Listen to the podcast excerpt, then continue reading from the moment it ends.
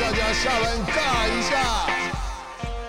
欢迎收听下班尬一下，我是主持人世奇。大家可能会好奇，怎么不是 Eric 的声音呢？最近呢，Eric 忙于近期开打的霹雳篮球赛季。分不开身主持我们的下班尬下，所以由我接下这个主持棒，邀请更多不同的运动人分享他们的精彩故事。我们也在这里呢，预祝 Eric 的新竹工程师旗开得胜。今天的来宾呢，也是我们以前的篮球选手，HBL 松山高中篮球队长，曾经一场拿下四十三分的超高分数。让我们来欢迎欧服行销执行长蔡伟忠。耶，大家好，四喜好。就是因为你球打得好，所以当时在这个明星松山高中。明星队里面当上队长吗？其实我现在回想起来，因为我从国小、国中、高中、大学，教练都请我当队长哦。然后，所以你是万年队长。对对对，就是我后来想想，应该是我真的比较乖了，就比较听话。教教练不会选那种看起来很叛逆、会跟他作对的人当队长，对啊，就是可能有两个，一个是呃讲好听一点就是沉稳啊，就是我的个性是算比较沉稳，对，然后。比较不会有太大的浮动，然后另外一个是就在球队上面是呃球技上也可以去压住大家，去带领大家，所以一直被选为当队长这样子。其其实我回头看，我一直觉得自己在当队长的时候没有没有做的很好，因为我的个性啊，我的本性其实不是一个，因为有一些领导者，我觉得他是天生的，他可能站出来讲话，他就是可以。渲染很多人，然后可以让大家很多人愿意 follow 他。其实我觉得我不是不是这样的人，然后很多时候其实也我觉得没有把团队带的很好。可是我很感谢那个过程啊，也很感谢教练给这样的机会。就是我是我觉得我是一点一点。越来越接近自己理想的那个样子，所以我觉得当领导者是，我觉得也是一辈子的修炼跟学习。是是，哇，然后听起来真的会当一 当队长当一辈子，从国小到大学。那时候在高二、高三的时候，就是有阿基里斯腱的伤。那我们知道运动员其实都很害怕受伤，其实我们所有从事运动的人都很都很害怕，因为我们花了那么多心力。那你可能会怎么去跟那时候的自己说，或是说你觉得当时的心情怎么调试的是很不错？你可以跟我们分享一下。那个时候真的超痛苦，就是当下，因为那个时候已经高二升高三，然后就是阿自己事件撕裂嘛。然后虽然说练球很辛苦，就是我们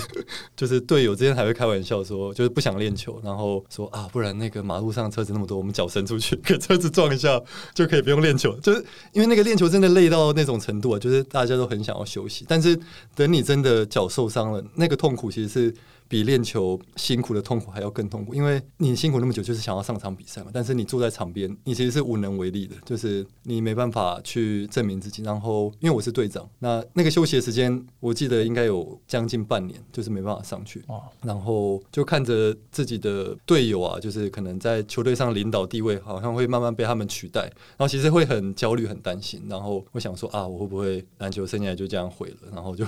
不能再上场。然后就是 HB。我的生涯就这样结束，然后那个时候复健也是很花很多时间，就是冬天的时候每天都很冷的天气，然后去游泳池复健。我相信你可能每天，甚至尤其是一个人孤单的夜晚，你多少次不想要再比赛，不想要再练球，甚至你想要退去的职务。你有没有曾经有这样的想法？甚至说，如果你有这样的想法，你当时用了什么方式去应对，甚至熬过这个伤？其实说真的，受伤之后没没有没有想放弃过，因为我觉得关键在于。真的很爱篮球，OK，对啊，就是有一句话叫“失去才懂得珍惜”，就是当你没办法上场打的时候，你会觉得那个东西就真的是你所爱的，然后你会很期待有一天可以再站回那个舞台。所以就是在复健啊，每天的复健跟很就是做重量啊，然后在等待恢复的那个过程，其实每天都在想的有一个画面是自己重新站上舞台，然后可以发挥的很好的表现。然后因为呃，我们打 HBO 就是很期待可以穿上那个球衣嘛，上面背号。有绣自己的名字的那个球衣，然后一直想象那个画面，就是觉得我有一天一定要再回到那个样子。当然，过程其实没有到很顺利，因为那个时候其实预赛已经开打，其实我的脚还没有恢复。其实说真的，那个伤到现在我都还没有恢复。我觉得是永永久性的伤害啊，就是它的原本的弹性啊跟爆发力，大概我觉得只恢复了大概六七成。另外一个是我学会了跟伤痛共处。以前会觉得啊，我只恢复六七成，那我篮球生涯是不是毁了？那我是不是没办法再上场打球？其实都会有这样的声音。但是后来我觉得，与其是想那个，还不如想说我怎么适应这个伤。就是我虽然说脚的机能已经没办法恢复。复到那么那么那么好状态，但是我可不可以去适应它？就是也许跳的没有那么高了，那我是不是投的更准一点？我是不是呃左脚不能用？我是不是呃另外呃换一个技巧，对，换一个技巧，然后去强化自己的肌力，然后让自己的对抗性、身体上半身的对抗性变得更好。那所以我觉得那个过程就是等于是失败跟不如意的事情是跟着我一辈子，但是我可以跟他很自然的相处。我觉得这跟人生蛮像的，是就是因为不如意的事情是，我觉得是不会有一天完全不会出现嘛。当下虽然很很辛苦，但是回过头来看呢、其实那那那些挫折，就是我觉得是对现在也是很有帮助。因为我觉得运动员出来的人对于适应失败跟适应挫折，其实是呃能力会更好，就很容易从可以从失败中再站起来。在当运动员的时候，其实每天都在失败啊，可能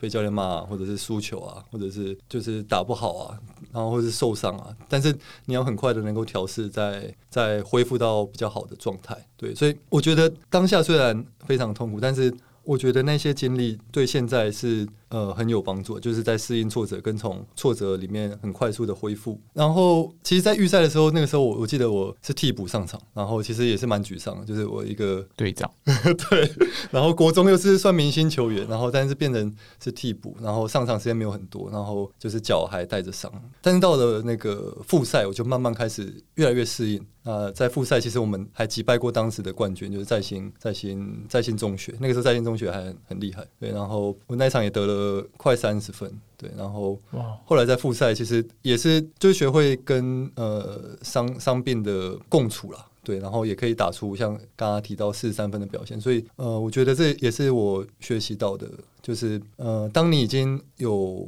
问题已经造成了，那你怎么去面对它，然后跟这个问题或是你的不如意的事情可以和平共处，然后去找到呃好的一个平衡点，这也是我学习到的东西。四十三分成就真的不是一天造成的，不是你前一天睡得特别饱就成功了，真的是就像你说，你在受伤的时候，你是这么的相信，你这么的想要这个东西，然后过程中其实你也是大大小小的成绩一直有在出来，然后渐入佳境这样，然后让自己回到这个这个你想要的巅峰样子。嗯，呃，能够在一个联赛或是在跟自己程度实力相当的一个情况下达到这个分数，其实不管在哪里都是非常的了不起。那时候是哪些元素让你有这个我们会称之可能叫心流状态？因为那个是准决赛的阶段，就是已经进八强，然后要准备要争取出前四强的一个阶段。然后我记得那个时候比完第一场，那我们输了，对，然后教练其实呃蛮不开心的，还比完赛还留留我们下来加练。那个时候其实会觉得，说因为已经高三了嘛，然后也是最后阶段了，我觉得如果再没有奋力一搏的话，其实高中短短的三年就这样过去了，那很难得可以站上那个舞台的机会，所以。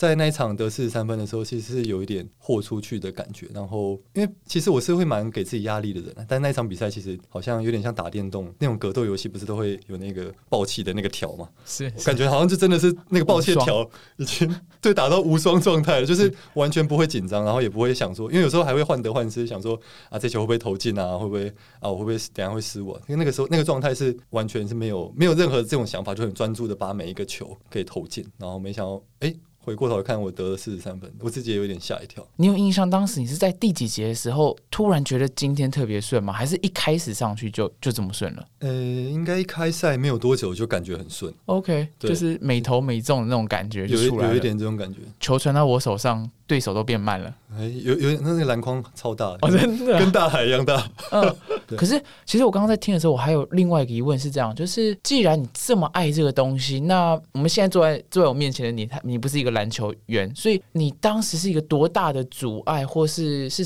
哪一个契机，让你后来还是觉得你有比篮球更值得或更爱，或是什么原因让你从一个篮球员再去做一个转职？因为这么爱、这么爱、这么爱一个东西，照理说你打的再差，就像就像你那半年再痛，你都会想办法让自己回来。这个问题其实问的很好，然后我的人生也被问了不知道几百次。糟糕，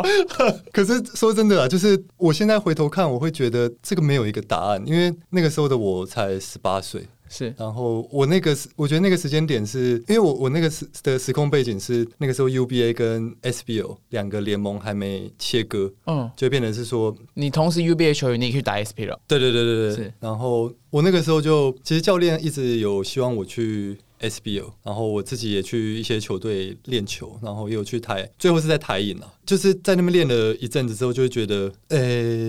没有很喜欢那个气氛跟环境啊对，然后我那个时候其实可能也是因为真的年纪很轻，就会觉得，哎、这好像不是我想象中的想要的那个可能球队啊，或者是未来想要去打球的一个氛围。对，会觉得跟可能学生时代的那种热血啊，嗯然后呃冲劲的感觉不太一样，好像好像大家好像是去那边打卡上班，我就觉得好像哎、诶这真的是我想要，其实是蛮迷惘的那个时候，就是也是内心很挣扎，说哎、诶这是我想要的路。那反而更挫折。那就是因为你曾经也是一个运动员，那如果没办法成为职业选手，没办法拿到金牌，那在担任这个教练这个路，其实有时候也是蛮窄的。伟忠怎么看运动当饭吃这件事情？我觉得运动绝对可以当饭吃，对。那但是就其实我自己就是一个蛮好的例子，因为我在选大学的时候，因为世奇刚刚说我是明星球员，其实你忘记加一个过气，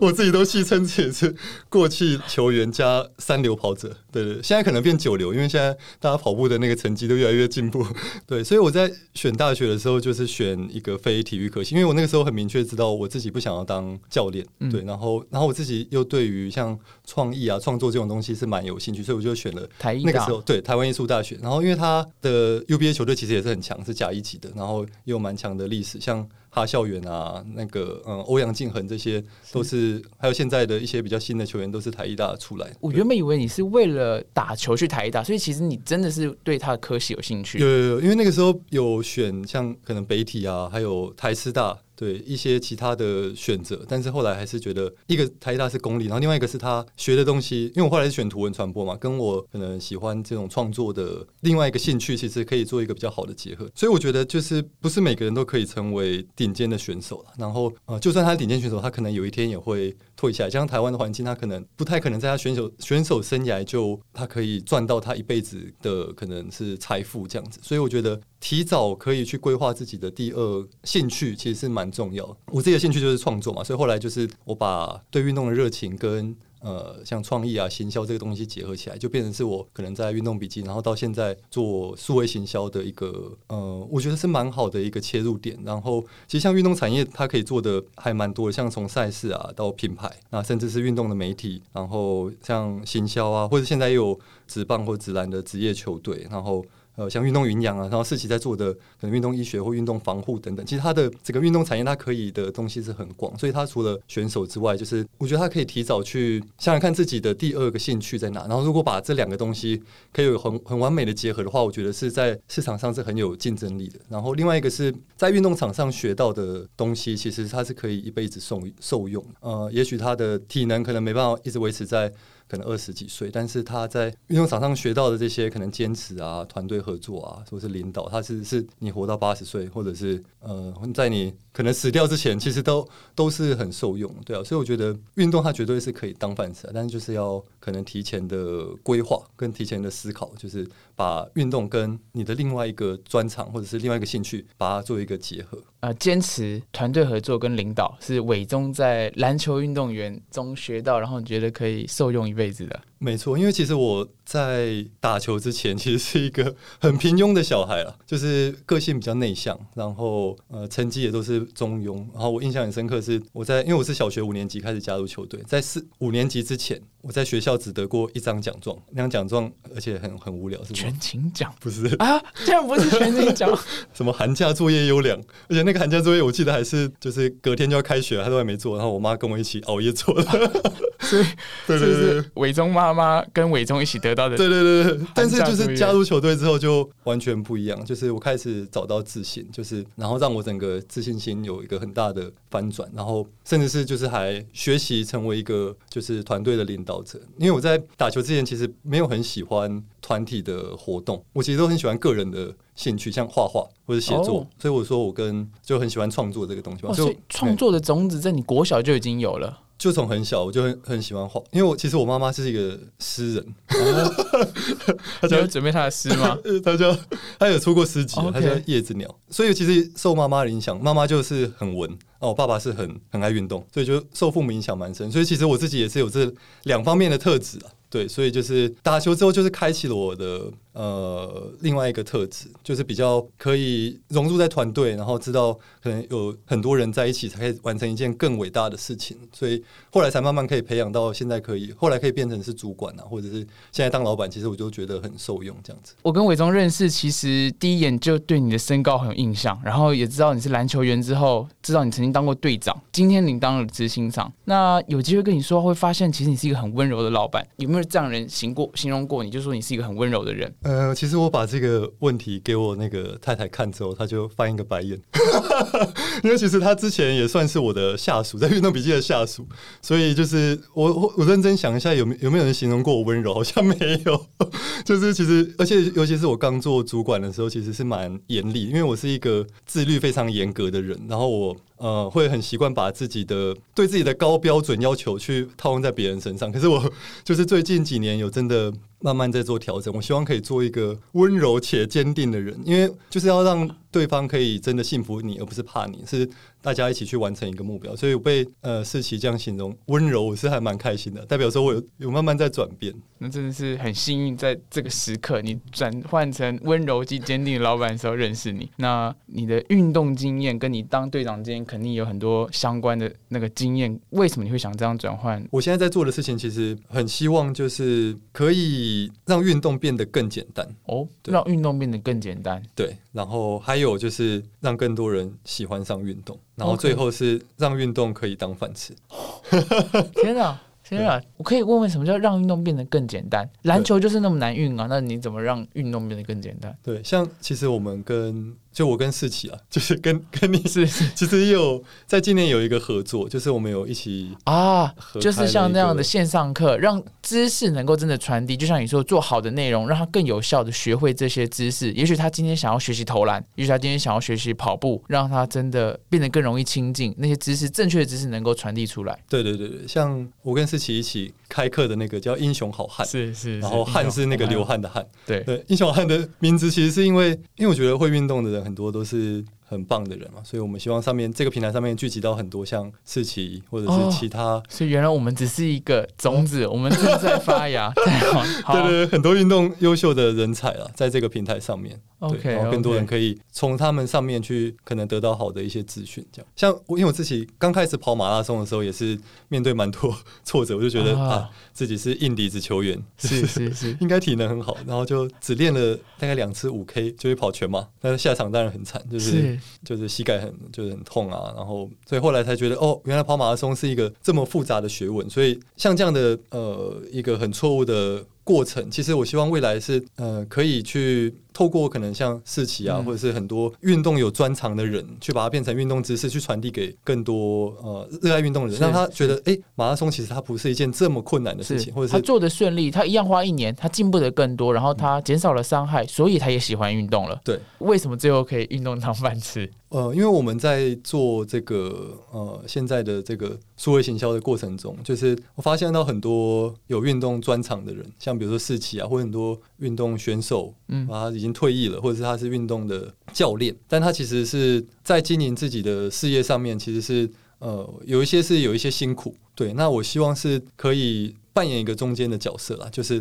可能是媒合喜欢运动的人，然后还有像运动品牌。还有这些有运动专长的人，然后让这些有运动专长的人可以靠运动可以呃赚到钱哦。然后像运动品牌，它也可以把它的运动商品可以推荐给这个呃运动的使用者。很多品牌它的内容其实没有办法被看见。然后我我自己是因为是做运动相关的，所以我看到很多，尤其是台湾自己本土的呃运动品牌，它其实有非常棒的理念，有非常棒的产品，但是它比较没有一个说故事的能力，或者它比较没有一个行销的方法。那我们希望可以帮助他们这些。品牌去说一个好的故事，然后说出一个好的内容，而且它不是那么商业的。其实像运动品牌跟运动专场人，其实他其实就是靠运动当饭吃。是，对。然后，所以我是希望可以呃，欧服未来可以做这个中间这样的一个角色。对，了解了解，因为你也确实相信这件事，就像你相信穿上 HBL 那个 绣上蔡维忠三个字。对对对对对。了解，所以真的，这个圈子里或许有欧服行销，然后有这样信念的执行长，会帮助我们这群人更有机会继续做这件事情。我还有很多努力啊！对对对，是是是。最近我们那个体育班的这个制度被大家很多的广泛的讨论，就有人提出，然后最近其实相关的报道也很多。就是伟忠以前也是体育班的运动员，那可以跟我们聊聊你国小、国中、高中你怎么去？我们就讲的比较通俗一点，怎么兼顾学业与球队？没有这种事情。对 对对，我觉得兼顾球哦，球队跟学业很困难。对对对，像我我很很刚好是国小是体育班，然后国中是非体育班，就是一一般一般的普通班，然后高中又回到体育班，所以就是两个我都经历过。那国小的话，我刚刚前面有讲嘛，就是其实在打球之前是一个很中庸的小朋友学生，然后进到球队之后，我就变成是就是可能是班上最优秀的那个小孩。其实那个对我来说是很很有一个呃自信心上面的突破，就是我在普通班我的成绩大概是在中间嘛，但是到体育班，其实我的成绩是在最前面，然后我我又当队长，然后曾经有被选过当班长，然后就也拿到了很多荣誉啊，不管是体育上的荣誉，还有是学校运动会啊、篮球比赛啊，然后还有各式各样的奖状。其实那个时候我会觉得哇，在体育班超棒的，就是我从一个就是很普通的小孩变成是一个最优秀的小孩，我就然后加上那个时间就突然就长高，然后整个人好像脱胎换骨，我就觉得那个时候觉得体育班很棒啊，就是是。给了我很大的一个舞台跟自信，然后加上大家也都是可能练球在一起啊，然后上课在一起。国小阶段是觉得体育班是蛮蛮不错的，国中我就转到了金华国中，是。然后金华国中也是业界出名的很累的，那个时候是郑金城教练，也是一个魔鬼教练，我就被分到了普通班嘛，然后、呃所有的队员都在普通班，对，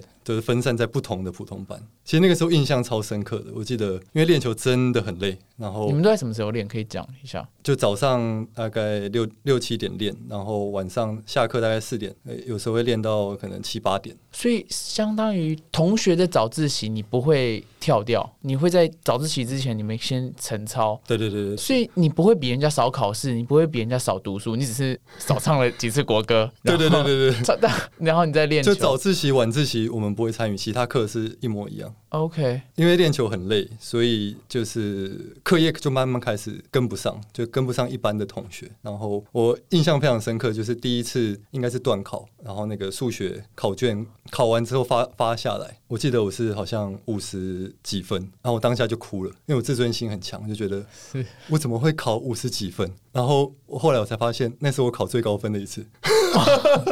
哦，所以你这是自我要求很高的人欸，没有就是后来我就真的放放掉课业了，因为嗯，我那次考五几分，然后后来就是可能就是三十分、二十分，嗯。然后到应该没有个位数啊，可能就是就是真的很低的那种分数，就是几乎上课是完全跟不上，就尤其是像数学啊或者是物物理这一种，就是完全跟不上，然后会被老师当做是问题学生，因为老师他其实不了解你，他不知道你多辛苦，他就觉得啊你跟那个可能哦。问题学生、流氓学生是同一类的，我都教的这么认真了，你还考成这样，你肯定是自律不行的。他就觉得你上课在睡觉，他就觉得你是一个坏小孩，你就被贴了一个标签，就是但不是全部老师啊，就是很多一部分的老师会把我们归类为问题学生。其实那个时候是感觉蛮不好，就觉得哎、诶我也不是在混啊，我是真的很累，然后真的跟不上，那为什么会被这样子对待？所以其实我在一般的，就是在普通班的经验，其实是以上课来讲啊，其实是相对比较不好。好，那接着你就到了高中。嗯那高中你们在松山高中是有体育班的，